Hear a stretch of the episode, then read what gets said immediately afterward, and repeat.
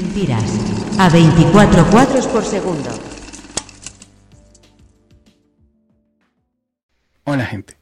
Bienvenidos a una nueva emisión de Mentiras a 24 cuadros por segundo, nuestro espacio de recomendaciones y reflexiones cinematográficas. Terminando nuestro corto ciclo dedicado a la obra de Jim Cummings, en esta ocasión nos vamos a ocupar de la que hasta ahora es su última película, The Beta Test, estrenada en el año 2021. Bienvenidos. Este viaje, que inició con una dramedia cerca del duelo con un tono oscuro, como lo fue Thunder Road, y que luego nos llevó por los terrenos de una comedia de terror indie, con ciertos aspectos de reflexión sobre la masculinidad y empaquetada como un procedimental en el que incluso estaban involucrados hombres lobo con The Wolf of Snow Hollow, nos lleva en su etapa final a un thriller, lleno de sarcasmo contra el mundo del entretenimiento, las relaciones humanas y nuestra relación con Internet. Eso es The Beta Test donde de nuevo Cummings se reserva para sí el papel protagónico, pero donde comparte créditos en el guion y la dirección con PJ McCabe, uno de los actores de su anterior película. Nos encontramos ante una historia que, como siempre en el caso de Cummings, no es más que una excusa para tratar los temas que pretende lanzarnos a la cara con toda la ira. En esta oportunidad, en una línea con apenas algunos parecidos con esa gran película de David Fincher que fue The Game, conoceremos a Jordan Hines, un agente en el mundo de Hollywood, a punto de contraer matrimonio y que como en el caso del personaje de Michael Douglas en la mencionada película de Fincher, se va a ver envuelto en una espiral de locura y conspiración que lo obligará a transitar lo más retorcido de su propia mente. Todo comienza con un sobre de color púrpura que le llega a su correo invitándolo a un encuentro sexual, misterioso, anónimo y sin ningún tipo de compromiso.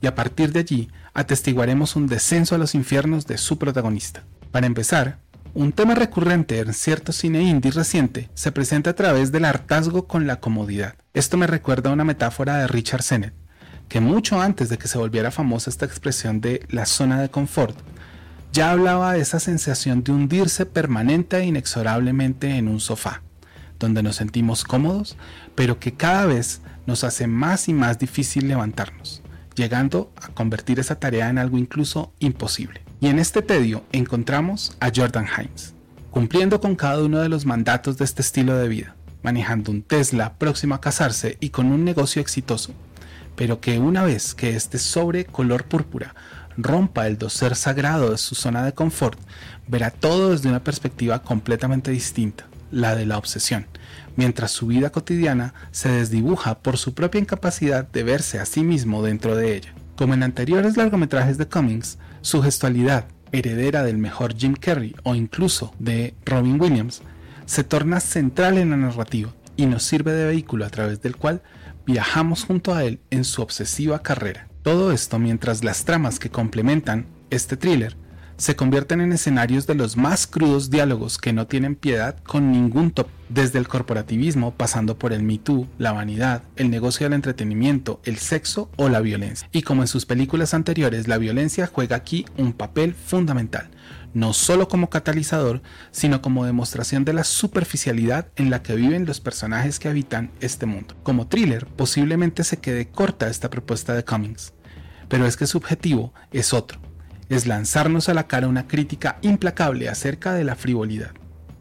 También es un retrato generacional, el de una generación que vive en una constante crisis y que es a la vez el reverso de esa otra generación que son los ni-ni, aquellos sin oportunidades, salidas o incluso válvulas de escape, pues se trata de un segmento poblacional saturado de oportunidades y accesos, pero incapaz de gestionar sus emociones, sus miedos y sus carencias. Y también es una crítica brutal al negocio del entretenimiento, donde se regodea incluso en mostrarnos a esos jóvenes que trabajan en algo que no se puede explicar, que carece de sentido, y a lo largo del film una pregunta casi tan angustiante como saber quién envía esos sobres púrpura y pone en contacto a esos sujetos en crisis, es comprender a qué se dedica el protagonista y sus asociados, cuál es el negocio de su empresa. De cierta manera uno recuerda la idea de trabajo abstracto de Marx, pero llevada al extremo, siendo tan abstracto que absolutamente nadie puede explicar de qué se trata. Y si la película, también de David Fincher sobre Facebook, titulada The Social Network, fue alabada en su tiempo por esa forma en la que utilizaba el montaje para convertir sus diálogos literalmente en comentarios a un post, La ametralladora de diálogos en The Beta Test es la representación de la fugacidad de Snapchat, de la superficialidad de Instagram, de la agresividad de Twitter o de la ansiedad de Tinder. Todo condensado en una completa crítica a los medios y a la información que depositamos voluntariamente en los nuevos medios sociales. De esta forma, en The Beta Test, Cummings teje una película con un ritmo frenético, que una vez que empieza con una fabulosa escena de violencia y que iremos desentrañando conforme transcurre su metraje, a la vez cierra una mordaz crítica contra el sistema, Hollywood, que siempre le ha expulsado, a la vez que cierne sobre nuestras frivolidades una de las miradas más incómodas posibles. Pero no se dejen engañar, esta mirada a su vez es cómica y juguetona, la van a disfrutar mucho. También es cierto que posiblemente se trate de su película menos lograda en términos de géneros cinematográficos, pues esa intriga nunca termina de cuajar. Su final, eso sí, nos deparará una nueva vuelta de tuerca que aunque no nos va a dejar atónitos, sí nos va a dejar muy satisfechos. Al recordarla, creo que se empareja con otros finales que más que un cierre, implican una suerte de trágica y dolorosa resignación. Y se me viene a la mente esa joya de David Cronenberg titulada Una historia de violencia, donde la mirada final de Vigo Morgenstern no deja a nadie inmune se las recomiendo. Y con esta referencia a David Cronenberg terminamos nuestro programa semanal, justamente para invitarles a nuestra próxima emisión de Mentiras a 24 cuadros por segundo, donde analizaremos la película Possessor, dirigida por Brandon Cronenberg, el hijo de David, y que fue estrenada en el año 2020. Déjense engañar por el proyector y la cinta. Y recuerden, ante cualquier duda, vean cine, vean mucho cine. Yo soy el viejo Alex y me pueden contactar por redes sociales para que sigamos hablando de cine y la televisión. Hasta pronto.